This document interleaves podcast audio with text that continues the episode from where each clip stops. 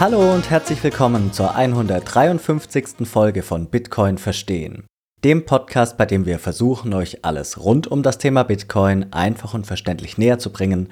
Mein Name ist Manuel und wie jeden Sonntag dabei ist wieder Jonas. Hi Manuel. In dieser Folge haben wir Jens Leinert zu Gast, den ihr bereits aus unserer Folge 123 kennt. Während wir in der letzten gemeinsamen Folge dem Thema Lightning in der Praxis nachgegangen sind, vergleichen wir in dieser Folge einmal unterschiedliche Lightning Wallets. Dabei gehen wir insbesondere auf die Wallet of Satoshi, die Albi Wallet, die Phoenix Wallet, die Moon Wallet, die Breeze Wallet und die Blue Wallet oberflächlich ein. Wir kommen auch darauf zu sprechen, ob eine eigene Node bei der Durchführung von Lightning-Zahlungen zwingend benötigt wird und ob es hinsichtlich der Aufbewahrung Besonderheiten gibt. Jonas und ich mussten die nächsten zwei Folgen vorproduzieren, deshalb können wir die Top Value for Value Spender der nächsten beiden Wochen leider nicht unmittelbar nennen. Das holen wir aber selbstverständlich nach. An dieser Stelle liebe Grüße und vielen Dank an Einer77. Wir freuen uns wirklich sehr über deine großzügige Spende. Noch ein kurzes Wort zu den beiden Sponsoren des Podcasts und dann geht es auch schon los. Werbung. Die meisten stellen sich ja irgendwann die Frage, wie man am einfachsten Bitcoin kaufen kann. Können wir da etwas empfehlen? Genau das ist der Punkt und für den einfachen und sicheren Kauf eurer Bitcoin können wir euch die Schweizer Bitcoin-App Relay empfehlen. Damit könnt ihr nämlich ganz einfach eure Bitcoin kaufen und verkaufen und das Ganze ohne Registrierung oder Verifizierung. Dabei habt ihr die Wahl zwischen verschiedenen Zahlungsmöglichkeiten, wie beispielsweise Banküberweisung, Kreditkarte, Apple Pay oder Google Pay. Ihr kauft eure Bitcoin dabei direkt auf das in die App integrierte Wallet, sodass nur ihr im Besitz eurer Bitcoin seid. Und dank der einfachen Bedienung können wir Relay wirklich auch allen Einsteigerinnen und Einsteigern wärmstens empfehlen. Übrigens, mit unserem Rabattcode BTC Verstehen erhaltet ihr zusätzlich 0,5% Rabatt auf euren Kauf bzw. auf euren Verkauf. Jetzt stellt sich aber die Frage, was kann ich tun, wenn ich meine Bitcoin langfristig und sicher aufbewahren möchte? Ja, da kommt nämlich unser zweiter Unterstützer ins Spiel, nämlich Shift Crypto. Mit deren Hardware Wallet Bitbox 02 könnt ihr dann eure größeren Bitcoin-Beträge langfristig und sicher aufbewahren. Durch die sehr einfache Bedienung und Einrichtung, den großen Fokus auf Sicherheit und den hilfreichen Support bei euren Fragen ist die Bitbox 02 für uns das perfekte Hardware-Wallet. Und auch hier erhaltet ihr mit unserem Code BTC Verstehen 5% Rabatt auf eure Bitbox 02 in der Bitcoin Only Edition. Wir haben euch nochmals alle Informationen zu Relay und zu der Bitbox sowie den Rabattcodes in der Episodenbeschreibung zusammengestellt. Werbung Ende. Hallo Jens, herzlich willkommen zum Podcast, nämlich zurück und uns freut es natürlich nochmal, dass du dir die Zeit nimmst. Hallo, ja, freut mich für die Einladung. Hallo Jonas, hallo Manuel. Hallo. Ja, du warst nämlich bei uns schon in Folge 123, ich habe gerade nochmal nachgeschaut dabei, und da hatten wir über pra äh, Lightning in der Praxis gesprochen, was man da so machen kann, ob das auch in Restaurants klappt und allem drum und dran. Da kann man nochmal reinhören, da müssen etwas, eher, sag mal, Oberfläche drüber gesprochen. Und heute wollten wir, auch weil eine Frage von einem Hörer kam, mal darüber sprechen, welche, welche Lightning Wallets denn man nutzen kann. Nämlich bei Lightning Wallets kann man auch unterscheiden, die haben unterschiedliche Funktionen, da muss man bei der Aufbewahrung aufpassen. Und genau darüber möchten wir heute mit dir sprechen, welche man da, da auch als Einsteiger oder auch als Fortgeschrittener nutzen kann und worauf man achten sollte. Aber für alle die, die in der Folge 123 noch nicht reingehört haben, willst du mal ganz kurz in zwei, drei Sätzen erklären, was du denn bei Bitcoin gerade machst? Also ähm, ja, mein Name ist Jens Leinert. Ich beschäftige mich seit 2015 mit Bitcoin, habe da den Zugang zugefunden, damals als Bitcoin als Zahlungsmethode. Und ähm, wir betreiben hier zwei Projekte. Das eine Projekt ist CoinCharge. Auf dieser Webseite erklären wir, wie man selber als Händler online oder offline Bitcoin und Lightning-Zahlungen akzeptieren kann. Und ein anderes Projekt ist Coin Pages. Das ist ein Verzeichnis von allen Geschäften und Online-Shops, die Bitcoin bzw. Lightning als Zahlungsmethode akzeptieren. Dann habe ich noch so ein, neben den Webseiten noch einen kleinen YouTube-Kanal, in dem ich das so ein bisschen versuche zu erklären, wie das funktioniert. Also mein Fokus liegt darauf, Bitcoin, Lightning als Zahlungsmethode zu erklären, zu vermitteln und mitzuhelfen, dass mehr Geschäfte diese Zahlungsmethode akzeptieren. Ja, freut uns sehr, dass du dir nochmal die Zeit genommen hast. Freut auch mich persönlich sehr, weil ich ja die letzte Folge mit dir leider verpasst habe. Genau, deshalb großartig, dass du nochmal bei uns vorbeischaust. Bevor wir reinstarten in diesen Lightning Wallet Vergleich, vielleicht nochmal für all diejenigen, die Bitcoin kennen, die Bitcoin gehört haben, vielleicht auch schon ein, zwei Folgen von uns gehört haben. Wie würdest du Lightning erklären? Also auf einem ganz, ganz einfachen Level, so dass man bei der Folge mitkommt. Ja, versuche ich gerne mal. Also Lightning ist ein dezentrales Netzwerk, also wie zum Beispiel das Internet, das auch ein dezentrales Netzwerk ist. Und ähm, dabei geht es darum, wir haben hier sogenannte Lightning Nodes, so kleine Kistchen sind das. Und davon gibt es aktuell im Lightning-Netzwerk 15.000 in etwa. Und hier ist einmal die gesamte Bitcoin-Blockchain drauf, ein Bitcoin-Node und ein Lightning-Node. Und diese Lightning-Nodes sind miteinander verbunden über sogenannte Zahlungskanäle. Und ähm, um so einen Zahlungskanal zum Beispiel zu eröffnen oder zu schließen, wird dieser über die Bitcoin-Blockchain festgehalten. Deswegen nennt man das auch Second Layer, also die Verbindung zwischen dem Lightning-Netzwerk und der Bitcoin-Blockchain. Und wenn ich jetzt zum Beispiel eine Zahlung machen möchte, von meiner Not zum Beispiel zu dir, zu deiner Not, Manuel, dann würde ich bei einer Zahlung, würde man einen Weg suchen, sich über das ganze Lightning-Netzwerk, bis dann die Zahlung bei dir ankommt. Und das Besondere dabei ist im Gegensatz zu der Bitcoin-Blockchain, bei einer Bitcoin-Blockchain wird jede Zahlung auf der Blockchain festgehalten und jeder in dem gesamten Bitcoin-Netzwerk kennt diese Zahlung. Bei dem Lightning-Netzwerk ist es so, dass nur die an der Zahlung Beteiligten wissen, welche Zahlung da gerade stattgefunden hat. Und das ergibt daraus sich dann drei Vorteile. Der eine Vorteil ist, dass so eine Lightning-Zahlung schneller ist. Viel, viel schneller als eine Bitcoin-Zahlung über die Blockchain. Also eine Lightning-Zahlung dauert etwa eine Sekunde. Die Kosten für eine Lightning-Zahlung bewegt sich im Mikrocent-Bereich, also wenige Millicent kostet so eine Lightning-Zahlung, die ich dann von dir zu dir manuell dann schicken würde. Und der dritte wesentliche Vorteil ist die sogenannte Skalierung. Das heißt, wir sind in der Lage, viel, viel, viel trans mehr Transaktionen abzuwickeln, als es über die Bitcoin-Blockchain möglich wäre. Man kann also fast sagen, mit einer, mit dem Lightning-Netzwerk können wir mehr Transaktionen abwickeln als Visa, Mastercard und PayPal zusammen. Und das ist ja oft das, der Kritikpunkt gewesen an der Bitcoin-Zahlung, dass man sagt, kann nur sieben Transaktionen pro Sekunden. Und dieses Problem, das können wir idealerweise mit dieser Lightning, mit diesem Lightning-Netzwerk beheben. Und das braucht man jetzt dafür, um an so einem Lightning-Netzwerk mitwirken zu können.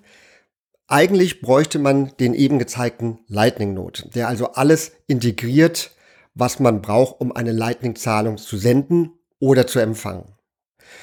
Nun will aber nicht jeder so einen eigenen Lightning Node vielleicht betreiben. Deswegen gibt es quasi Lightning Wallets, die auf die mit diesen Lightning Nodes kommunizieren. Da werden wir vielleicht später nochmal genauer drauf eingehen. Aber für uns als normaler Anwender oder Nutzer reicht es vollkommen aus, eine Lightning Wallet zu besitzen, mit der wir dann Zahlungen senden und wenn wir Händler sind, zum Beispiel auch zu empfangen.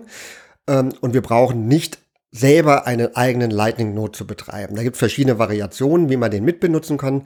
Aber ich glaube, die Kernbotschaft sollte sein, wer sich Lightning nutzen möchte, für den reicht es vollkommen aus, eine Lightning Wallet zu besitzen und nutzen zu können.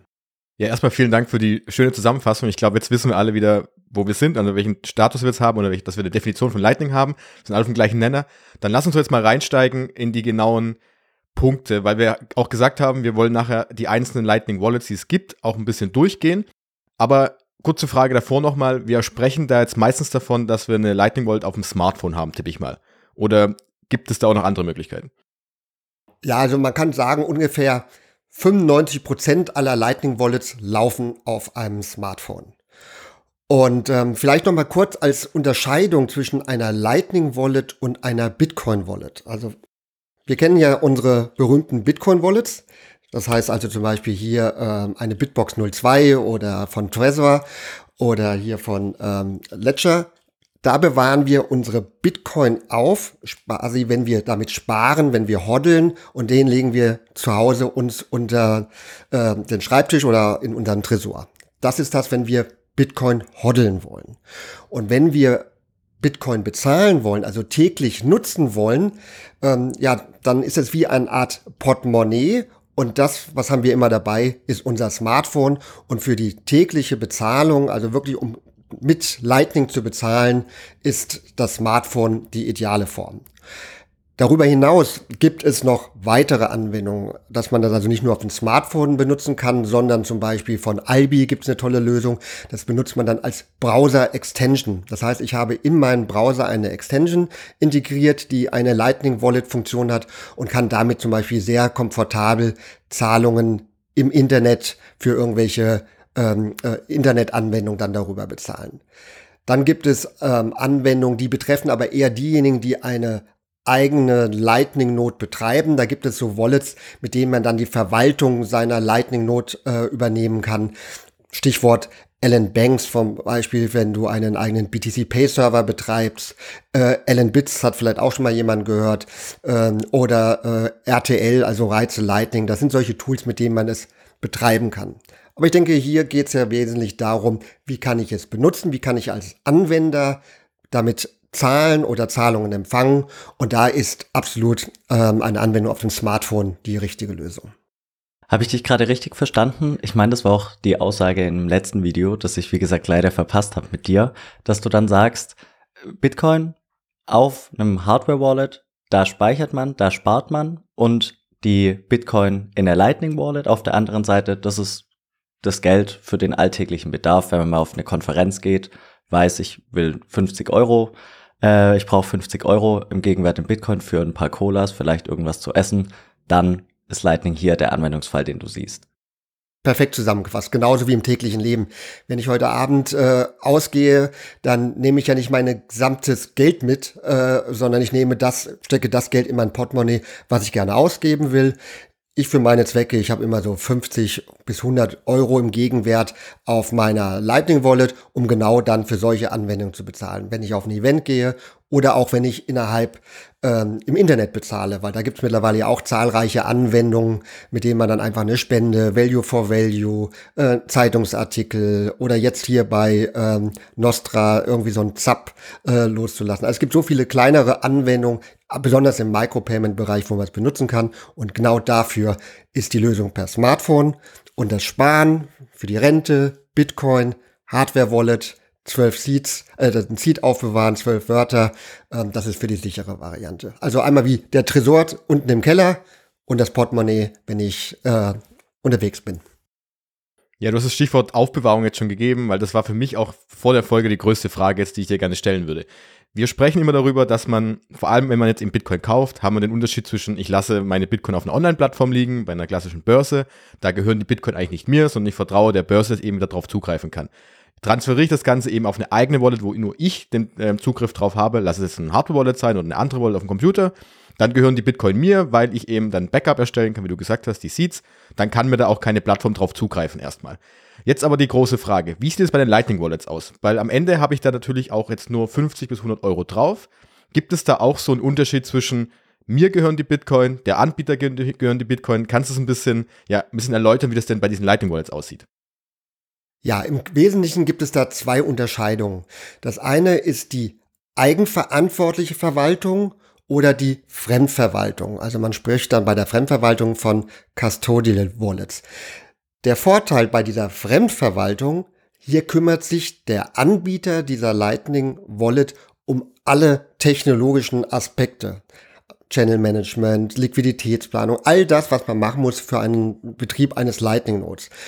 Es ist ein, eine SUSI-Sorglos-Lösung quasi. Sehr, sehr einfach zu verstehen. Perfekte Lösung für absolute Einsteiger. Ähm, hier ist die größte Anbieterlösung die Wallet of Satoshi. Der wesentliche Nachteil dabei ist, das Geld, was dort auf der Wallet of Satoshi liegt, gehört nicht mir, es gehört dem Anbieter. Der Anbieter dieser Wallet of Satoshi, bei dem liegt mein Guthaben. Und damit habe ich immer das Risiko, dass wenn der Anbieter pleite geht, ich nicht mehr an mein Geld herankommen werde. Und das ist genau das, was ja eigentlich auch so ein bisschen eine kleine Diskussion innerhalb der Bitcoin-Community ist. Wichtig ist, dass man sich ja verinnerlicht, ich sollte die Bitcoin immer im eigenen Besitz machen. Das ist ja die wesentliche Eigenschaft von Bitcoin. Das heißt also sparen. Und bei dieser Diskussion darüber, nehme ich jetzt eine Lösung, wo mein Geld bei dem Verwalter liegt oder ich sie selber verwalte, ist so ein, ist eine technologische Frage, weil man muss ganz ehrlich sagen, diese fremdverwalteten Wallets sind sehr, sehr einfach und sehr gut zu verstehen, während bei den anderen Lösungen, wo ich das, wo ich selber Zugriff auf das Lightning-Guthaben habe, ist ein bisschen technisch anspruchsvoller. Und jetzt kann man darüber streiten und kann sagen, naja, wenn ich 50 Euro, 100 Euro auf meiner Wallet habe, dann ist das so, als würde ich mein Portemonnaie verlieren. Ich sollte also darauf aufpassen ähm, und das muss man miteinander abwägen. Also ich habe für beide Zwecke, ich benutze verschiedene Lightning Wallets, klar, weil ich es einmal ausprobieren will und aber auch für manche Anwendungen. Ähm, für den Einsteiger empfehlenswert ist eine Custodial Lightning Wallet, ähm, wie zum Beispiel die Wallet of Satoshi oder ähm, auch Albi, dieses äh, Wallet Extensions. Und auf der anderen Seite gibt es dann die Self Custody, Self-Custody-Lösungen, ähm, wo ich selber ein bisschen mehr technologische Anforderungen habe.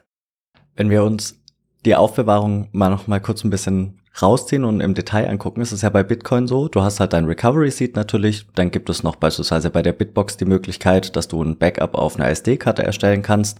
Wie ist es dann bei Lightning, bei den Lightning Wallets? Gibt es da noch eine andere Möglichkeit, ein Backup zu erstellen oder hat man letztlich auch diese beiden Varianten? Technologisch gesehen ist, wenn wir es auf der Self-Custody, also auf der eigenverantwortlichen Lightning Wallet betrachten, hast du auch deine zwölf Wörter. Du hast deine eigene Wallet auf deinem Smartphone quasi drin, deine eigene Bitcoin-Wallet. Dann lädt man dort auf, also man macht eine Überweisung von Bitcoin-Guthaben auf diese Wallet. Und dann wird die umgewechselt ähm, quasi in Lightning-Guthaben, dass dort ein Kanal aufgebaut wird von dem Betreiber dieser Wallet. Das heißt, wenn dann irgendwann dieser Betreiber nicht mehr existiert, dann wird dieser Kanal geschlossen und mein Lightning-Guthaben wird automatisch wieder zu Bitcoin-Guthaben und ich habe dann den Seed und kann wieder auf mein Bitcoin-Guthaben zurückgreifen. Und bei den Self-Custody-Lösungen, also bei den eigenverantwortlichen Lösungen, kann ich dann zusätzlich ähm, eine Art Backup machen. Das Backup wird in der Regel dann auf der auf einer Cloud gespeichert. Also wer zum Beispiel ein iPhone hat, dann wird das automatisch in der iCloud dann dieser Seed verschlüsselt gespeichert. Und wenn ich eine Google-Lösung habe über Google Cloud, also das heißt, wenn ich eine Self-Custody-Lösung habe, dann wird der Seed und die äh, entsprechenden äh, äh, wichtigen Daten kann ich speichern dann auf der Cloud. Also ich, es gibt Möglichkeiten, dass man das machen kann. Äh, und das ist eigentlich auch sehr gut. Es ist ein bisschen technologisch, ein bisschen damit auseinandersetzen. Aber es lohnt sich, wenn man sich für die Lösung entscheidet, selber auf seine Guthaben äh, aufzupassen. Das heißt aber, es gibt auch die Lösung, dass ich diese zwölf Wörter jetzt auch ganz normal per Hand wieder aufschreibe und mir in den Schrank lege. Das würde auch funktionieren? Oder muss ich die Cloud nutzen? Also im Grunde genommen kann man sagen, alle drei, also es gibt drei Schritte. Der erste Schritt bei einer Self-Custody-Lösung ist, ähm, dass man sich anmeldet und registriert, ähm, was man nicht unbedingt machen muss. Das sind alles optionale Lösungen. Dann kann ich mir meine zwölf Wörter äh, äh, aufschreiben und als dritte Variante kann ich das nochmal in der Cloud speichern. Das sind die drei Variationen. Und ähm, bei einer ähm, äh, Custody-Lösung ist das alles nicht erforderlich, muss man alles nicht machen, man muss sich nicht drum kümmern, was eigentlich nicht gut ist, weil man sollte sich damit beschäftigen und sollte das beibehalten und lernen. Ähm, aber da wird alles für einen gemacht, da hat man dann auch einen Support, kann den ansprechen und die können dann helfen, weil das muss man sich klar sein, ähm, bei der einen Lösung, ähm, bei der äh, Custody-Lösung benutze ich quasi den Lightning-Node des Betreibers mit, dann wird alles von dem organisiert, aber ich habe auch keinen Zugriff drauf. Und bei der Self-Custody-Lösung, da habe ich eine Verbindung zu, also einen Lightning-Kanal, einen Zahlungskanal zu dem anderen Anbieter. Ich habe also quasi einen eigenen Lightning-Node als Light-Version auf meinem Smartphone. Okay, das heißt, um den Aufbewahrungsblock etwas abzuschließen, kann man sagen, die Vor- und Nachteile bei Custodial bzw. Non-Custodial sind im Endeffekt vergleichbar mit denen im Bitcoin-Netzwerk. Ja, Genau, das eine ist, ich lasse meine Bitcoins bei der Börse nicht machen. Und das andere ist, ich äh, verwalte es selber. Genau. Okay, dann ähm, würde ich die nächste Rubrik gern aufmachen, nämlich ähm, das Thema Notes. Du hast es gerade schon angesprochen. Vielleicht die erste Frage gleich vorneweg. Brauche ich einen Node, wenn ich das Lightning-Netzwerk nutzen möchte? Kommt wahrscheinlich auch auf die App selbst an, beziehungsweise auf die Frage Custodial, Non-Custodial? Wir hatten es gerade schon so ein bisschen anklingen lassen. Um Lightning-Zahlungen durchzuführen, braucht man eine Lightning-Node. Diese Lightning-Node muss mit der Bitcoin-Blockchain verbunden sein. Also braucht man eine Lightning-Node, eine Bitcoin-Node und die Bitcoin-Blockchain. Nur ist ja die Frage, brauche ich das selber? Wer einen eigenen Lightning-Node, wie ich ihn gerade gesagt habe, betreiben will, tolle Lösung, aber dazu werden 99 Prozent der Nutzer nicht in der Lage sein. Deswegen, man braucht ihn selber nicht, er wird aber technologisch benötigt. Wenn wir jetzt wieder zurück auf unsere Smartphone-Variante kommen, dann ist das so, wenn ich eine Lightning Wallet habe, dann auf dem Smartphone selber kann so viel Technologie noch gar nicht gespeichert werden, was erforderlich wäre für eine Lightning Node. Deswegen ist meine Lightning Wallet ist eigentlich stellt eine Verbindung zu einer Lightning Node her und deswegen benutze ich sie. Ich als Anwender brauche also keine eigene Lightning Node. Ich brauche aber jemanden, der, bei dem ich quasi die Lightning Node mitbenutzen kann. Und es gibt aber, wenn ich es richtig gelesen habe, oder du hast es gerade gesagt, es gibt dann aber nur nicht die Möglichkeit, dass ich sage, ich habe so eine Note einfach auf meinem Smartphone integriert, in dieser App selbst. Das funktioniert nicht erstmal. Ich bin immer nur verbunden zu etwas anderem. Ja, ich bin verbunden mit anderen. Kurze Erklärung. Wir haben vielleicht ein, halbes Terabyte an Bitcoin-Blockchain. Das würde auf unser Smartphone schon mal gar nicht draufpassen. Und auch viele äh, äh, Sachen, die im Hintergrund kontrolliert werden, ist da jetzt eine Zahlung eingegangen. Das kann man noch nicht technologisch drauf absetzen. Aber ich möchte jetzt auch gar nicht zu sehr verwirren. Ähm, Wichtig ist, glaube ich, zu verstehen, dass wenn man Lightning nutzen möchte als Anwender, reicht es vollkommen aus, sich eine Lightning Wallet als App auf seinem Smartphone zu installieren und dann kann man es komplett äh, äh, benutzen und verwenden. Und dann ist es eigentlich eher zu verstehen, was passiert im Hintergrund, wenn ich dann so eine Lightning App auf meinem Smartphone äh, installiert habe. Und dieser Ablauf vielleicht, ich weiß nicht, ob das jetzt passt, dass wir den jetzt schon kurz erklären, aber wichtig ist wirklich festzuhalten, wenn die Zuschauer, die Zuhörer Lightning benutzen wollen, reicht es vollkommen, auf dem Smartphone sich eine Lightning Wallet App zu installieren. Und somit ist man dann Teil des Lightning-Netzwerkes und ist in der Lage, Lightning-Zahlungen zu senden und Lightning-Zahlungen zu empfangen. Teil dieser Transaktionen oder ein Thema, das immer wieder aufkommt, ist ja, dass Lightning schneller ist, aber auch vor allem günstiger ist. Kann man das pauschal sagen? Also gilt es über alle möglichen Lightning Wallets hinweg, dass die Gebühren immer niedriger sind oder muss man da auch wieder genauer hingucken? Nein, die, das, die Lightning Wallets selber sind ein Tool, Teil des Lightning Netzwerks zu sein. Und das ist auch sehr wichtig. Das Lightning Netzwerk ist sehr, sehr günstig. Die Gebühren setzen sich zusammen eigentlich über den Transportweg der verschiedenen Lightning Nodes vom Sender zum Empfänger. Und jeder dieser Lightning Nodes dazwischen bekommt eine kleine Gebühr, um dieses Lightning-Netzwerk äh, und das Weiterleiten äh, bezahlt zu bekommen. Und diese Gebühren entstehen über die Benutzung des Lightning-Netzwerkes und sind keine Gebühren, die jetzt der Wallet-Anbieter betreibt. Das heißt also, es ist in der Form fast unerheblich, welche Wallet man nimmt. Das sind die sogenannten Routing- oder Netzwerkgebühren, die entstehen äh, in jeder Situation, egal welche Wallet ich benutze. Aber auch hier ganz deutlich, wir bewegen uns hier im Millicent-Bereich. Also das ist im Grunde genommen ein Hauch von gar nichts, was hier an Gebühren passiert. Wenn wir dann aber über die Gebühren der einzelnen Wallet sprechen, dann haben wir auch hier wieder die Situation, dass wenn ich eine Custodial Wallet habe, also zum Beispiel eine Wallet of Satoshi, dann zahle ich als Betreiber oder als Nutzer für das Senden und das Empfangen von Lightning-Zahlungen auch nichts. Ähm, das heißt, es ist quasi kostenfrei. Es entsteht eine kleine Gebühr, wenn ich das Aufladen meiner Lightning Wallet mit Bitcoin-Guthaben mache, weil dann wird ein, ein Umwechseln stattfinden zwischen dem Bitcoin-Guthaben zum Lightning-Guthaben. Das muss wieder über die Bitcoin-Blockchain gehen und da entstehen externe Gebühren, die dann von dem Wallet-Betreiber ähm, äh, in Rechnung gestellt wird und entsprechend abgezogen wird. Bei der Nutzung einer Self-Custody-Lösung ähm, sind ein bisschen mehr Gebühren dabei.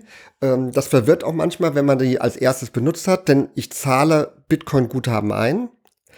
Dabei entsteht, äh, wird ein Kanal dann aufgebaut und diese Kanaleröffnung entsteht wieder eine zusätzliche Gebühr.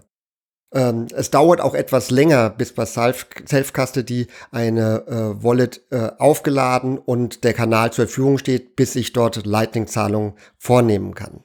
Und da entsteht das erste Mal eine Gebühr und viele Nutzer, die das erste Mal eine Self-Custody-Lösung nutzen, sind verwirrt, sagen, warum muss ich denn jetzt auf einmal Gebühren zahlen und warum dauert das so lange?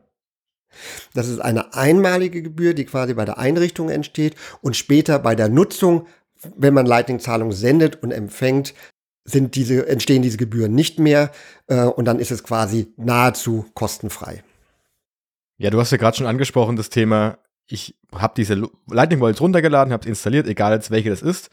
Und jetzt habe ich, viele von unseren Hörerinnen oder Hörern haben natürlich auch einfach Bitcoin auf einer Plattform noch liegen, Relay oder von mir aus auch Bison oder wo auch immer. Also Bitcoin Guthaben oder auf ihrer Bitbox zum Beispiel. Und jetzt möchte ich die darüber bringen. Wie funktioniert das Ganze? Das Aufladen einer Lightning Wallet ist im Grunde genommen genauso wie eine Bitcoin-Zahlung. Wenn ich eine, egal welche Lightning Wallet auf meinem Smartphone installiert habe, dann öffnet sich die Wallet und dann kriege ich einen QR-Code angezeigt. Mein Guthaben ist auf dieser Wallet erstmal null und dieser QR-Code, den kann ich scannen mit einer, zum Beispiel mit einer Bitcoin-Wallet, kann ihn scannen, bekomme dann die Bitcoin-Adresse dieser Lightning Wallet angezeigt und kann Bitcoin auf diese Lightning Wallet übertragen. Also damit mit Bitcoin lade ich meine Lightning Wallet auf. Ich kann aber auch diese Wallet mit Lightning Guthaben aufladen. Wenn ich zum Beispiel äh, jemanden habe, der mir bereits Lightning senden will, ähm, dann kann ich äh, diese Wallet auf, mit Lightning aufladen. Ich kann also eine Wallet mit Bitcoin und mit Lightning aufladen. Also in der Regel, oder eigentlich immer, beide äh, Möglichkeiten zum Aufladen und in der Regel sind auch beide Möglichkeiten nachher des Entladens. Also wenn man nachher irgendwann keine die Wallet nicht mehr benutzen möchte, dann kann man auch wieder zurücktransferieren und Bitcoin und Lightning quasi da wieder, wieder rausziehen. Das übernimmt das Lightning Wallet Management. Also in der Regel kann man mit jeder Lightning Wallet Bitcoin oder Lightning draufladen und dann entsprechend darüber verfügen. Das Guthaben selber ist dann quasi Lightning Guthaben, mit dem ich dann per Lightning dann, dann in der Regel die, die Zahlungen vornehme. Sehr gut, dann würde ich sagen, vergleichen wir doch einfach mal ähm, unterschiedliche Wallet-Anbieter mit den jetzt aufgemachten Rubriken. Also wir haben gesprochen über die Aufbewahrung, wir haben gesprochen über die Möglichkeit, einen eigenen Node einzubinden oder über das Erfordernis, beziehungsweise kann ich es auch lassen, wenn ich es nicht, wenn ich es nicht zwingen möchte. Wir haben die Gebühren angesprochen und wir werden auch darüber sprechen oder haben darüber gesprochen, ob ich mein Bitcoin-Guthaben in Lightning transferieren kann oder nicht. Wir würden noch zwei kleine Zusatzergänzungen machen, die müssen wir nicht weiter erläutern. Einmal deine Einschätzung nach die, äh, die User Experience, also wie ist es aufgebaut vom Layout her, ist es übersichtlich oder ein bisschen friemelig, sage ich mal. Und ähm, dann kannst du auch gerne noch ein, zwei Besonderheiten der jeweiligen, der jeweiligen Wallet hervorheben. Ähm, ich würde vorschlagen, wir fangen einfach an mit der Wallet of Satoshi. Die hast du nämlich schon zweimal angesprochen und hast gleichzeitig gesagt, es sei eine gute Einstiegs-Lightning-Wallet.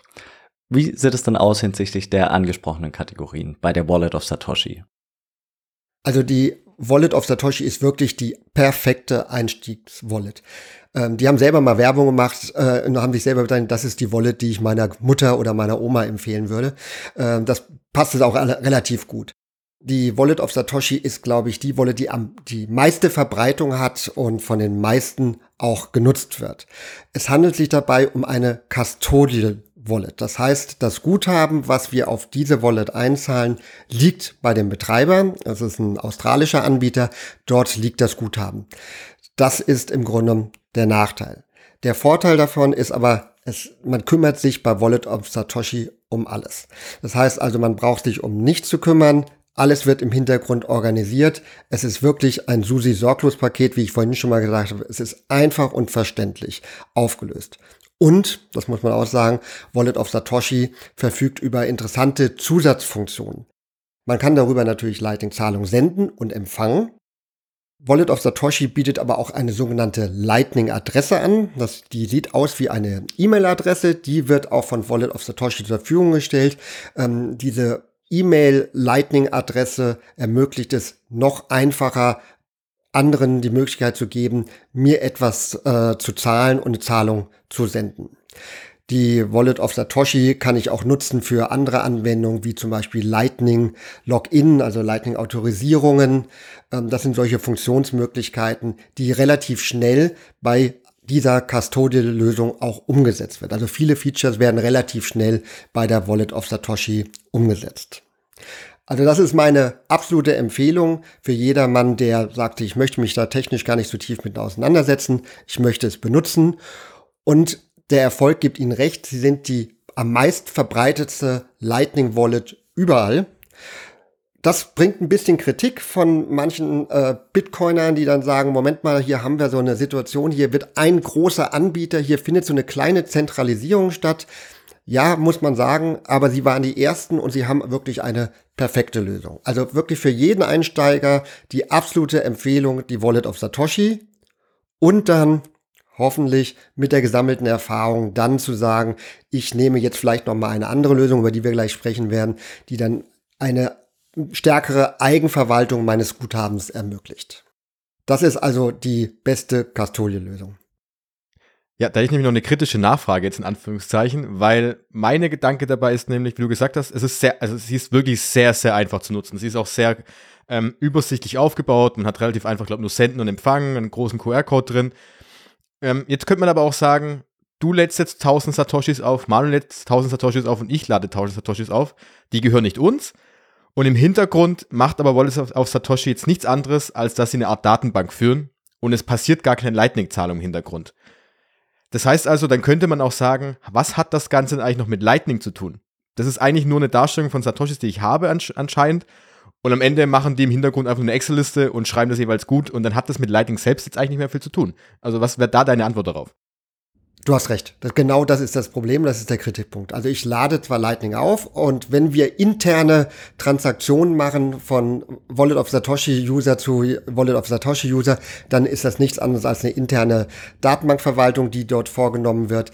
Deswegen können sie wahrscheinlich auch so schnell und so günstig diese Lösung anbieten. Ähm, und das ist auch die Kritikpunkt, dass man sagt, hier entsteht gerade ein großer, großer Anbieter, ähm, der eine gewisse Monopolsituation hat und, das muss man auch sagen, die Privatsphäre geht dabei verloren. Denn die wissen ja ganz genau, dass ich dir jetzt was gesendet habe. Also das heißt, die Zahlungen untereinander ähm, sind denen dann bekannt. Äh, dadurch, dass ich mich eventuell sogar mit einer E-Mail-Adresse registriere, um einen gewissen Support dann auch zu bekommen, um mich abzusichern, ähm, wissen die auch, welche Person oder welche E-Mail-Adresse hinsteckt. Also die Privatsphäre leidet darunter ein bisschen. Das muss man sagen. Und deswegen nur zum Einstieg und dann so langsam gucken, ob man vielleicht über eine andere Lösung dann nachdenkt. Noch als Ergänzung, ähm, die Gebühren sind dann bei Wallet of Satoshi sehr niedrig bis nicht existent. Können wir vernachlässigen. Gibt es nicht. Sind nur externe Gebühren, die dann entstehen, ja. Du hast es gerade so schön zusammengefasst, eben bei der Wallet of Satoshi. Deshalb würde ich dir direkt wieder das Wort übergeben oder den Ball überspielen. Wie sieht es dann aus bei der Phoenix Wallet? Lass mich kurz noch eine andere, äh, äh, also die Phoenix Wallet wäre so eine, so eine Self-Custody-Lösung. Ja, können, wir auch machen. Die ja. finde ich auch sehr spannend. Das ist sozusagen fast der perfekte, die perfekte Alternative. Ich würde aber gerne noch kurz die Albi Wallet noch ins Spiel bringen, damit ich wenigstens eine Alternative genannt habe zu den Custodial Wallets. Ähm, das ist diese Browser Extensions, ist eine sehr interessante Lösung. Ähm, kann ich für jeden empfehlen, der sagte, ich möchte gerne äh, zahle vorwiegend im, im, im Internet äh, dafür nutzen. Und theoretisch könnte man diese Funktionalität der Albi Wallet auch auf eine Smartphone-Lösung übertragen. Das heißt, ich könnte auch oder ich kann auch damit bezahlen, wenn ich dann quasi bei einem Event bin. Das äh, wollte ich nur noch mal in den Raum lassen, damit wir die Wallet of Satoshi nicht alleine stehen haben, sondern als Einsteigerlösung, wer gerne viel im Internet bezahlt oder da diese Anwendung benutzt, die entsprechende Albi-Lösung. Auch hier habe ich eine eigene äh, Lightning-Adresse. Ich kann Bitcoin-Zahlungen senden und empfangen. Auch hier sind die Gebühren vernachlässigbar und eigentlich nicht existent. Und ganz schnell noch eine genannt, die ich äh, leider sehr vermissen werde. Das ist die Blue Wallet. War auch eine sehr bekannte Lösung mit einer tollen Lightning-Lösung. Auch hier Custodial. Aber man hat den Custodial Service eingestellt. Das heißt also jetzt ab, jetzt kann man es nicht mehr nutzen. Ähm, die Blue Wallet war eine äh, separierte Bitcoin und Lightning Wallet. Sehr spannend und interessant. Warum sage ich das? Blue Wallet gibt es weiterhin, aber ohne die eigene integrierte Lightning Wallet. Und hier wäre eine ideale Kombination, die Blue Wallet zu verwenden und wenn man Albi Wallet verwendet, die Albi Wallet quasi in die Blue Wallet integriert und dann ist das so eine Art Fernbedienung. Das für das Kapitel fremdverwaltete Custodial Lightning Wallets. Und wenn wir jetzt den Übergang machen wollen zu den Lightning Wallets, die äh, Self-Custody, also ich sage lieber Self-Custody als Non-Custody, weil ich, self, ich, ich verwalte es selber, ich kümmere mich selber darum. Ähm, dazu gehören dann Wallets wie zum Beispiel die Moon Wallets, ähm, die Phoenix Wallet. Das sind so die, die, die, die bekanntesten Wallet. Und jetzt greife ich den Ball auf. Also die Phoenix Wallet ist also eine selbstverwaltete, eigenverwaltete Lightning Wallet. Auch hier installiere ich die auf meinem Smartphone und äh, öffne die, werde dann aufgefordert, wenn noch kein Guthaben ist, dass ich sie mit Bitcoin oder Lightning Guthaben aufladen kann. Und wenn ich sie dann mit beispielsweise mit Bitcoin aufgeladen habe, dann passiert das, was ich vorhin so ein bisschen erklärt habe. Wenn das Gut, das Guthaben geht dann quasi auf meine eigene Bitcoin-Wallet, sag ich mal, die Einzahlung. Danach wird ein Kanal aufgebaut zwischen meiner Wallet auf meinem Smartphone zu dem Wallet-Betreiber, den man dann auch so ein bisschen als Lightning Service Provider benennen kann. Dann wird also dieser Kanal aufgebaut. Und ähm, einmal dauert es ungefähr eine Stunde, bis ich das Guthaben auf der Blockchain bestätigt habe und auf meiner Bitcoin-Wallet auf dieser Lightning-Wallet gutgeschrieben ist. Dann nochmal ungefähr sechs Bestätigungen, bis der Kanal auf ist. Das dauert dann in der Summe ungefähr zwei Stunden. Das ist so ein bisschen der Nachteil dieser Self-Custody-Wallets. Äh, dauert etwas länger, bis ich sie, bis sie einsatzfähig ist. Und für diese Kanaleröffnung wird eine kleine Gebühr genommen. Aber dann funktioniert sie. Und dann kann ich im Grunde genommen genau das gleiche machen, Zahlungen senden und Zahlungen empfangen.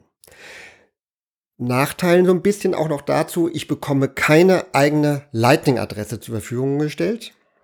Aber ich kann bei der Phoenix Wallet auch ähm, Lightning Login machen und äh, noch ein paar andere LNURL-Funktionalitäten. Und auch hier ist es dann so, wenn ich ähm, meine, meine Wallets oder mein Wallet Seed wird hier, kann ich die auf der iCloud geschlüsselt speichern. Das heißt, wenn ich mein Smartphone verliere, ähm, kann ich darüber das Backup wieder einspielen und ich habe die entsprechenden Wörter, die ich mir notieren kann. Das heißt, wenn sie dann verloren geht, habe ich jederzeit Zugriff auf meine Guthaben. Also ich habe immer Zugriff auf das Guthaben. Äh, und das macht ähm, diese Self-Custody-Lösung oder hier im Speziellen die Phoenix-Lösung so interessant äh, im Vergleich zu Wallet of Satoshi, die ja sehr, sehr einfach zu handhaben ist, die ja wirklich, das, das, wenn man mein Smartphone in die Hand nehmen kann und eine App bedienen kann, kriege ich das auch hin. Wie sieht es bei der Phoenix Wallet aus? Ist es dann irgendwie schwieriger? Ist es irgendwie unübersichtlicher? Oder geht es trotzdem auch für jemand, der sagt, er kennt sich mit Bitcoin, Bitcoin ein bisschen besser aus, aber doch noch nicht ganz so, ganz, ganz profihaft, würde ich jetzt mal sagen? Ich sag mal, man, wenn man so ein bisschen Verständnis im Hintergrund hat, was denn da genau passiert, und das hoffe ich ja, dass wir das hier durch unsere Folge äh, so ein bisschen vermitteln können. Ähm, wenn man weiß, was da passiert, dann ist es eigentlich relativ auch einfach. Ja, also dieser, ich habe das einem Freund damals empfohlen und der nimmt die Phoenix Wallet und sagt, äh, warum dauert das alles so lange und äh, warum jetzt zwei Stunden warten und warum muss ich denn jetzt hier eine Gebühr bezahlen? Und er war ein bisschen ungeduldig und war dann äh, frustriert. Ähm, dann musste ich ihm die Wallet of Satoshi geben. Obwohl er technisch interessiert war, war er so ein bisschen unruhig und wusste, kannte sich zu wenig mit der Materie aus.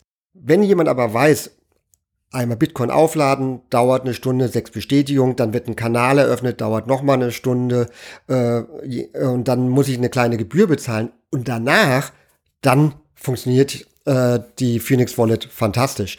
Und es ist ähm, dann auch kein äh, von der, von der Handhabung kein Unterschied. Also eigentlich kann man sagen, dass alle Lightning Wallets von der Grundfunktionalität und von der Handhabung identisch sind. Ähm, und die Wallets, über die wir hier heute sprechen werden, sind alle annähernd selbsterklärend für die, für die Handhabung, für die Benutzung. Jetzt haben wir noch auf unserer Liste die Moon Wallet und die Breeze Wallet. Du kannst gern einfach auf die, auf die Unterschiede eingehen äh, zu, den, zu den bisher genannten Wallets, beziehungsweise zur, zur Phoenix Wallet wahrscheinlich. Im Großen und Ganzen unterscheiden die sich ähm, marginal, eigentlich eher über die Funktionalität. Also wie ich meinen Seed speichern und die Absicherung sind sie fast identisch. Wenn ich die Moon Wallet nehme, dann ist die klar, quasi von der Einfachheit und Handhabung ähm, identisch mit der Wallet of Satoshi. Also die ist wirklich, da gibt's nur zwei Knöpfe, senden und empfangen. Hat dafür aber sonst kaum weitere Funktionalitäten, das muss man ja sagen. Also es ist im Grunde genommen easy peasy. Also es ist wirklich genau so einfach. Die Phoenix Wallet hat ein bisschen mehr Funktion und das kann eventuell jemanden davon abhalten, äh, sich damit zu beschäftigen. Also ich würde mal sagen, für diejenigen, die Self-Custody machen wollen, ist die Moon Wallet ähm, die ideale Lösung. Aber, das muss ich leider auch sagen, die Moon Wallet hat ein paar technische Funktionalitäten, die nicht unterstützt werden. Ich vermisse zum Beispiel die sogenannte LNURL Pay Variante. Das heißt also, wenn man jetzt auf einem Event ist und würde jetzt an so einem Biertap ähm, in sein Bier zapfen wollen und damit bezahlen, wird es leider aktuell mit der Moon Wallet nicht funktionieren. Das muss man leider so ehrlich sagen. Ich hoffe die ganze Zeit, dass da noch irgendwas passiert. Ähm, also einige Funktionalitäten stehen hier bei der Moon Wallet nicht zur Verfügung. Etwas anspruchsvoller sind dann Phoenix äh, äh, Wallet und die Breeze Wallet. Und die Breeze und die Phoenix Wallet sind da ähnlich, ähnlich strukturiert oder in der ähnlichen Art und Weise von dem Umfang, welche Funktionalitäten unterstützt werden. Also wer eine Self-Custody-Lösung will und einfach haben will, die Moon Wallet. Und wer sich dann so ein bisschen mehr mit den Funktionen beschäftigen will, ist dann mit der, Fu äh, mit der, mit der Phoenix Wallet äh, und mit der Breeze Wallet gut aufgehoben. Und unterscheiden die Wallets, wenn wir jetzt mal bei dem Self-Custody-Thema bleiben, weil wir jetzt gesagt haben, wahrscheinlich für jemand, der tiefer drin steckt und das auch wirklich, also sage ich es mal so, Bitcoin so nutzen möchte, auch im Lightning-Thema, äh, ähm, dass es man in Anführungszeichen richtig nutzt, also dass ich wirklich auch selbst halte, unterscheiden die sich auch bei dem Thema Gebühren zum Beispiel, weil du gemeint hattest, äh, gerade eben, glaube ich, gerade im Nebensatz, dass die Wallets an sich jetzt sich nicht bei den Gebühren nicht großartig unterscheiden. Aber gibt es zum Beispiel auch Unterschiede beim Thema, wenn ich jetzt Bitcoin aufladen möchte und vor allem auch Bitcoin wieder meine Lightning zurück in Bitcoin laden möchte, gibt es da den Unterschied bei den Gebühren? Es entstehen Gebühren in dem Augenblick, wo man von Bitcoin auf Lightning wechselt. Das ist aber keine Gebühr, die zwangsweise von dem Wallet-Betreiber entsteht, sondern es liegt einfach in der Natur der Sache, dass wenn ich ähm, etwas über die Bitcoin-Blockchain läuft, diese Bitcoin-Blockchain-Gebühren, also die, die Fee, die die Miner bekommen, bezahlt werden müssen. Und diese Gebühren werden quasi weitergeleitet. Das macht die Custodial-Lösung, nehmen das sozusagen selber für sich in Anspruch, weil das ist ja deren Lösung. Wir haben ja darüber gesprochen. Deswegen wird das nicht an die Wallet-Betreiber weitergereicht. Aber wenn ich eine eigene verwaltete Wallet habe, dann passiert genau dieser Schritt. Ich zahle Bitcoin ein. Dann werden mir diese Einzahlungsgebühren, äh, die entstehen, in Rechnung gestellt beziehungsweise ähm, wenn ich Auszahlungen mache, das heißt, wenn ich von meinem Lightning rausgehe, dann habe ich quasi wieder diesen Wechsel in die Blockchain und dann entsteht diese, diese Blockchain-Gebühr. Genauso, wenn ein Kanal eröffnet wird, auch hier ist ja wieder die Blockchain involviert und diese Gebühren, die muss ich tragen. Aber auch hier, es sind marginale Gebühren und die beiden oder die drei vorgestellten Self-Custody-Wallets, unterscheiden sich marginal. Also ich sage mal als Beispiel, die verlangen ähm, ähm, 0,5 Prozent Minimum 3000 Satoshis. Also wir reden hier von 5 Cent oder sowas, die dann einmalig entstehen. Wichtig ist mir auch hier da festzuhalten, dass es eine einmalige Gebühr ist, wenn es bei um die Kanaleröffnung geht und sie nicht permanent bei einer Bezahlung stattfinden, was manche dann so im Kopf haben, wenn die das erstmal aufmachen und sagen, oh, da entstehen ja Gebühren. Diese Gebühren sind einmalige Gebühren am Anfang oder wenn ich sage, ich habe jetzt hier eine Million Satoshis und ich habe jetzt keinen Bock mehr auf Lightning und will sie wieder zurückwechseln in meine Bitcoin äh, Bitbox 02 Hardware Wallet, dann entstehen diese Gebühren. Also immer der Wechsel zwischen Lightning und Bitcoin. Oder zwischen Lightning-Netzwerk und Blockchain. Du hast vorher bei der Wallet of Satoshi auf Jonas Frage, ob das nicht vielleicht einfach eine Datenbank ist, die da intern abgewickelt wird, das Stichwort Privatsphäre genannt. Gibt es Wallets, einer der genannten, die da jetzt einen besonders hohen Stellenwert heben, die da einen Fokus eben drauf legen auf diese Privatsphäre? Also die Self-Custody-Lösungen sind, haben eine höhere Privatsphäre, eine etwas höhere, aber man muss ehrlich sagen, dass der Betreiber dieser Wallets immer weiß, welche Zahlungen ähm, zu dieser entsprechenden Lightning Wallet reingehen und auch wieder rausgehen. Ähm, das liegt einfach daran, dass wie das Routing ist und innerhalb des Lightning Routings kennt der entsprechende Node immer den vorhergehenden und den nachgelagerten. Also in dem Fall kennen die Betreiber, was du für Zahlungen empfängst und sendest. Ähm, da du dich hier aber nicht mit einer E-Mail-Adresse äh, registrieren musst, ist das ein bisschen bessere Privatsphäre schon vorhanden, aber man wird wahrscheinlich Informationen wie IP-Adresse, welchen, welche, welche Handy-Variante hast du, also eine vollkommene Privatsphäre gibt es nicht.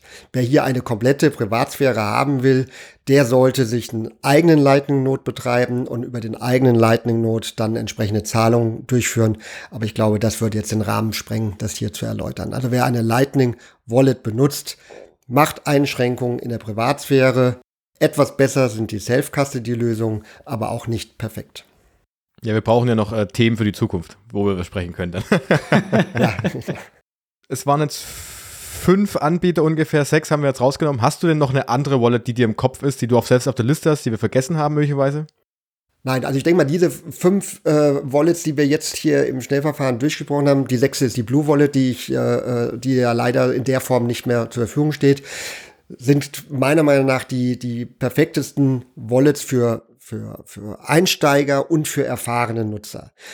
Es gibt dann noch so ein paar andere Entwicklungen gerade ähm, äh, von, von Wallets, die ein bisschen komplexer werden, ähm, wo man zum Beispiel sagt, man, also zum Beispiel denke ich an die äh, Bitcoin Beach Wallet, ähm, sehr interessante äh, Wallet zum Beispiel für, für äh, Länder aus dem, äh, sagen wir mal, Südamerika oder beziehungsweise in Entwicklungsländern, wo man neben dem Verwahren von Lightning auch gleichzeitig US-Dollar hat, die dann so, ein, so, eine, so eine Doppelfunktion haben.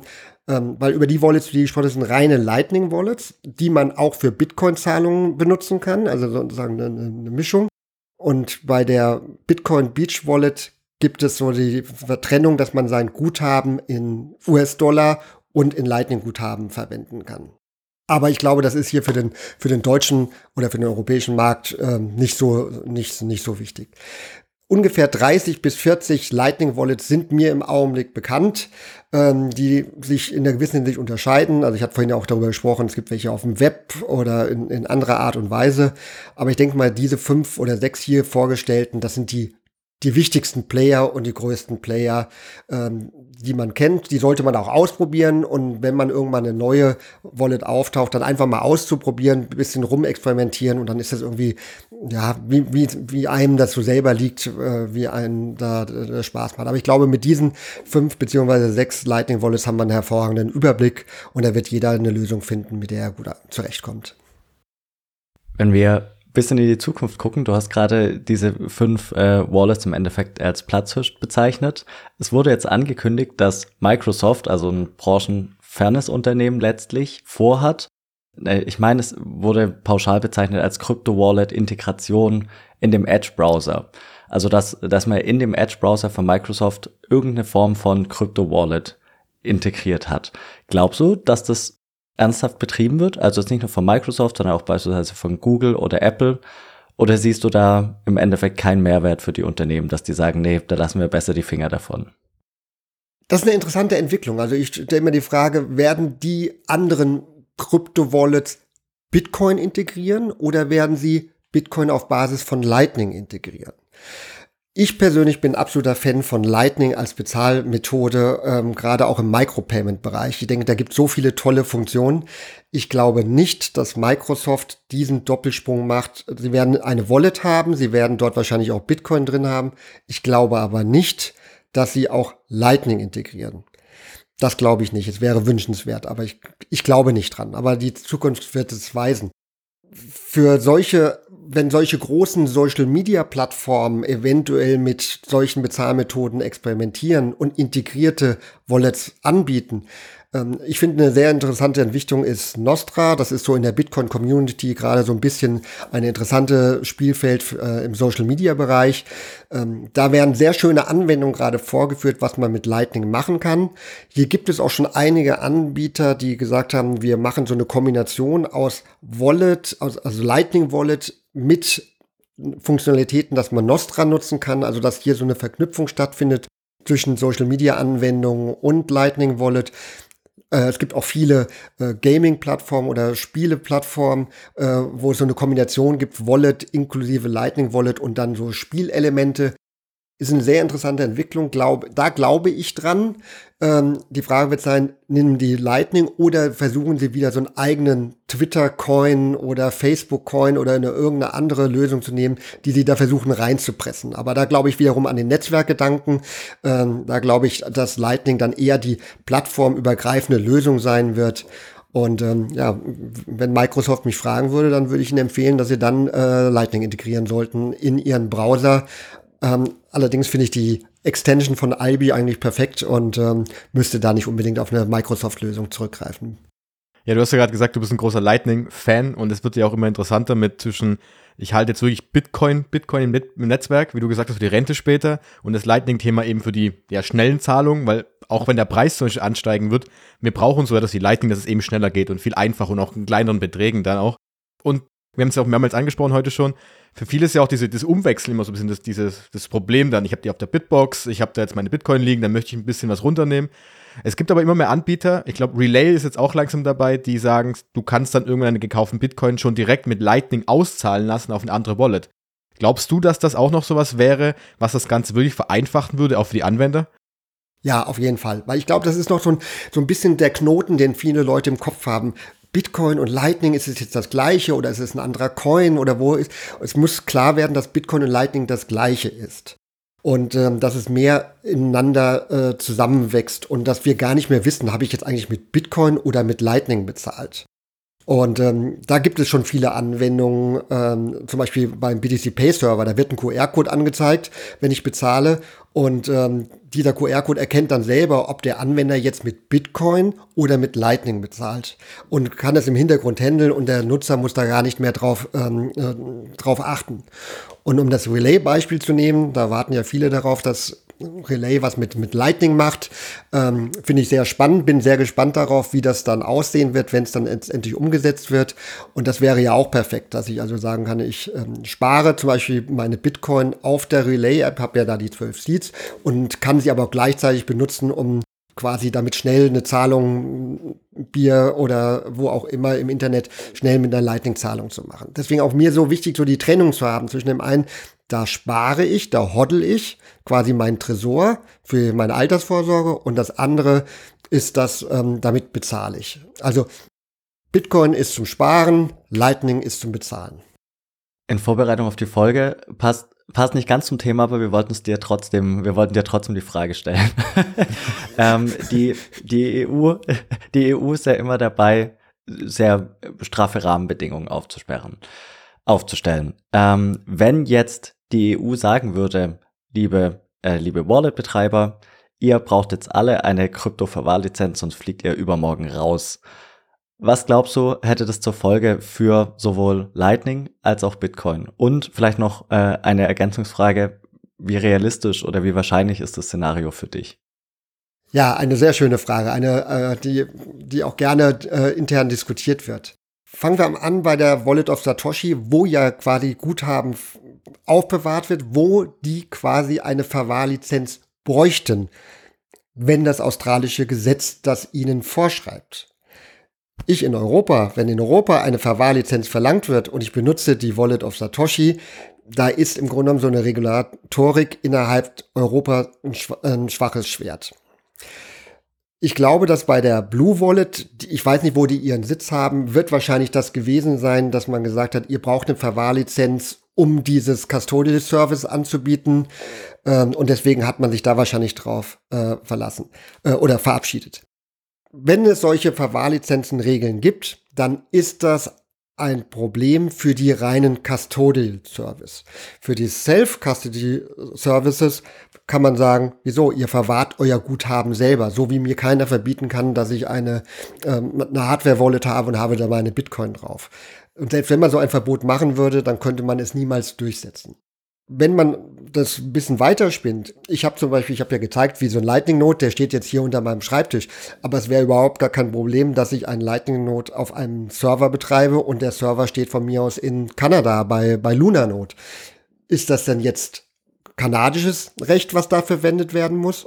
Also wir haben hier eine Entwicklung im Lightning oder auch im Bitcoin-Umfeld allgemein, das eigentlich so geregelt ist wie das Internet. Ich kann das Internet auch nicht verbieten. Ich kann es auch, vielleicht kann der Staat in bestimmten Regionen versuchen, das irgendwie äh, einzuschränken. Und das Gleiche haben wir mit Bitcoin und Lightning. Und um die Frage jetzt zu beantworten im Kontext, Lightning ist global, macht keine regionalen Grenzen. Es ist im Grunde genommen Serverstandorte. Das heißt, ich kann mit meiner Lightning Wallet weltweit überall da bezahlen, bei jedem Händler, der Lightning-Zahlung akzeptiert. Und ich glaube nicht, dass man das im Speziellen bei Lightning äh, kann man es nicht verhindern, weil es auch keine zentrale Instanz ist. Also diese 15.000 Nodes, die sind über das ganze, äh, über die ganze Erde verteilt und ich kann, jeder kann zu Hause sich dafür knapp 400 Euro umgerechnet so eine eigene Lightning Node betreiben. Also ich glaube nicht, dass da irgendwelche äh, Einschränkungen gibt. Man wird auch schwierig, da so eine Art Verwahrlizenz oder äh, Transaktionslizenzen oder solche Sachen vorschreiben und vergeben. Aber wie gesagt, man, man weiß es nicht. Also ich bin persönlich davon überzeugt, dass es nicht möglich und ähm, glaube, dass dort dann doch eine gewisse Freiheit existiert, dass man Lightning benutzen kann, so wie man es gerne will. Dann ist es aber auch der Punkt, wenn es sowas geben könnte und wenn ich mich gegen sowas absichern möchte, dass so eine Verwahrlizenz kommt und dass zum Beispiel so ein Anbieter eben dann aufhören muss mit dem, mit seiner, seinem Business, seinem Geschäft, dann ist natürlich wieder der große Vorteil, wenn ich eben dieses Self-Custodial, also wenn ich die Eigenverwahrung habe, weil dann tangiert mich das relativ wenig, weil ich habe meine Guthaben nicht beim Anbieter liegen, sondern ich habe es bei mir liegen und das ist natürlich dann ein ganz, ganz großer Vorteil, um den Bogen nochmal zu spannen, zu sagen, weil du auch gemeint hast, Wallace Satoshi Anfang ist gut, aber wenn man sich weiter daran arbeiten möchte, sollte man auch wie bei Bitcoin selbst im Netzwerk auch sagen, das Ziel sollte, wenn wenn man sich absichern möchte, sollte sein, dass ich meine Bitcoin und Lightning, besser gesagt, jetzt auch selbst halte. Würde ich so mal zusammenfassen jetzt. Richtig. Und ich bin optimistisch dafür, dass es viele bessere Self-Custody-Lösungen in der Zukunft geben wird, mit weiteren Funktionen, dass man später überhaupt nicht mehr merkt, ist es jetzt von der, von der Handhabung her Custodial oder Self-Custody. Und ich bin davon überzeugt, dass es tolle Self-Custody-Lösungen in der Zukunft gibt. Und dann habe ich das Geld sicher, dann ist mir die Regulatorik, äh, bin ich gefreit. Das heißt, man kann nirgendwo den Stecker rausziehen. Ich habe immer mein Guthaben zur Verfügung. Ja. Vielleicht als abschließende Frage, wenn du dir eine Wallet bauen würdest oder könntest, ein Team hättest, die, die dir alles machen würden, was du dir vorstellen kannst. Gibt es eine Funktion bei den genannten Wallets, die du gerne sehen würdest, die es aber noch nicht gibt, aber bei denen, du hast ja gesagt, es gibt 30 bis 40 Wallets, die dir bekannt sind, die vielleicht bei kleineren, unbekannteren ähm, schon integriert sind? Also wenn ich eine Traum-Wallet bauen würde, dann wäre das von der Einfachheit und äh, Handhabung die Wallet of Satoshi als Self-Custody. Das wäre meine, meine, meine Wunsch, meine Wunschlösung. Einmal über die Selbstverwaltung, aber auch um die Funktionalitäten. Also zum Beispiel eine eigene Lightning-Adresse zu haben, dass ich Lightning Login machen kann, dass ich äh, äh, Lightning, also Withdraws machen kann und Zahlungen drüber machen kann. Oder diese Funktionalitäten, die noch so in der Pipeline sitzen, die in der Zukunft äh, bei der Lightning-Entwicklung umgesetzt werden. Das äh, wäre eine interessante, eine interessante Lösung dass ich die also vielleicht auch nutzen kann äh, als Browser-Extension oder als äh, auf meiner Smartphone-Lösung. Das wäre so meine, meine Traum-Wallet, also im Grunde genommen zusammengefasst Lightning äh, Wallet of Satoshi als Self-Custody-Lösung. Das wäre mein Wunsch. Dann hoffe ich mal, dass der Wunsch in Erfüllung geht irgendwann. Wird, davon bin ich überzeugt. Das ist eine Frage der Zeit. Also da bin ich, davon bin ich feldenfest überzeugt. Gut, dann würde ich sagen, äh, Jens, vielen Dank, dass du die Zeit genommen hast. Das war, glaube ich, sehr, sehr spannend. Wir haben das, das Thema mal ein bisschen von hinten aufgerollt. Wir hoffen, dass wir die meisten Fragen jetzt beantwortet haben. Wir werden auch alle Wallets nochmal verlinken. Du hast da auch Videos dazu gemacht, Artikel geschrieben. Ähm, wer das hier genau einlesen möchte, werden wir alles verlinken, wer dann reinschauen möchte. Und äh, wo sollte man dir folgen? Wo findet man dich? Also man, man findet mich auf Twitter, auf Nostra, auf LinkedIn. Ähm, ich bin dort zu finden unter meinem Nachnamen auf Twitter at Leinert. Oder mein Spitzname ist Onlines, äh, so mit EI geschrieben. Äh, da habe ich eine Webseite onlines.com. Da sind so alle meine Kontaktdaten und auch äh, die Verlinkung auf den YouTube-Kanal von CoinCharges und CoinPages, die beiden Projekte. Also wer mich findet äh, auf Twitter oder im Internet. Genau. Wir werden wie immer alles verlinken, wer da mal bis mit vielleicht mit in Kontakt treten möchte. Und dann würde ich sagen, Jens, vielen, vielen Dank, dass du die Zeit genommen hast. Das hat richtig viel Spaß gemacht. Jo, Dankeschön. Vielen Dank. Ich bedanke mich auch, danke für das Interesse, freue mich, dass ich zu meinem Lieblingsthema Lightning so viel erzählen kann.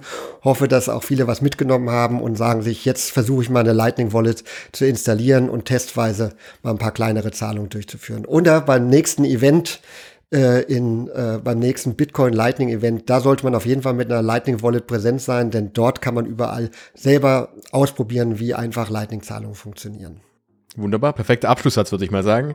Und dann wünschen wir noch einen schönen Tag und wir sehen, hören uns dann wieder. Und ja, vielen Dank und bis bald. Danke euch, macht's gut. Danke. Tschüss. Ciao. Ciao, ciao.